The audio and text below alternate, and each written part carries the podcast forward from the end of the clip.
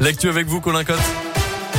Et à la une de l'actualité, les premières réactions à la phrase choc d'Emmanuel Macron hier soir dans une interview accordée au journal Le Parisien. J'ai très envie d'emmerder les non-vaccinés jusqu'au bout. Être non-vacciné, c'est être irresponsable et un irresponsable n'est plus citoyen.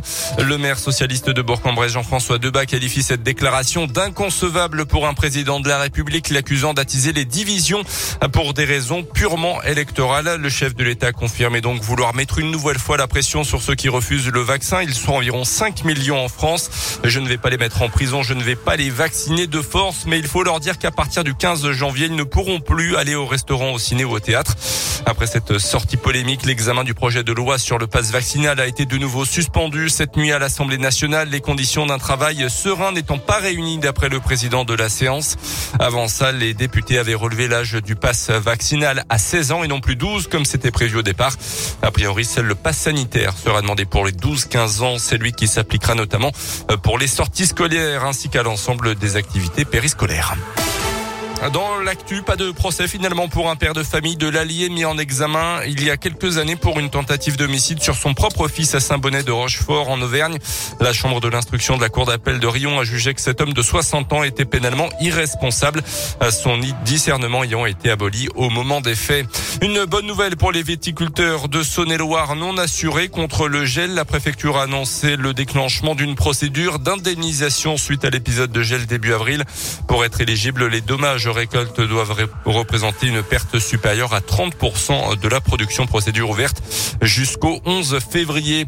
On parle ce matin d'une start-up auvergnate au secours du commerce de proximité. Les Français sont de plus en plus nombreux à vouloir consommer local et en circuit court si possible. Mais face à la multiplication des offres, il est parfois difficile de s'y retrouver. C'est là que l'entreprise Pilissi, créée en Haute-Loire et implantée à Clermont, entre en scène.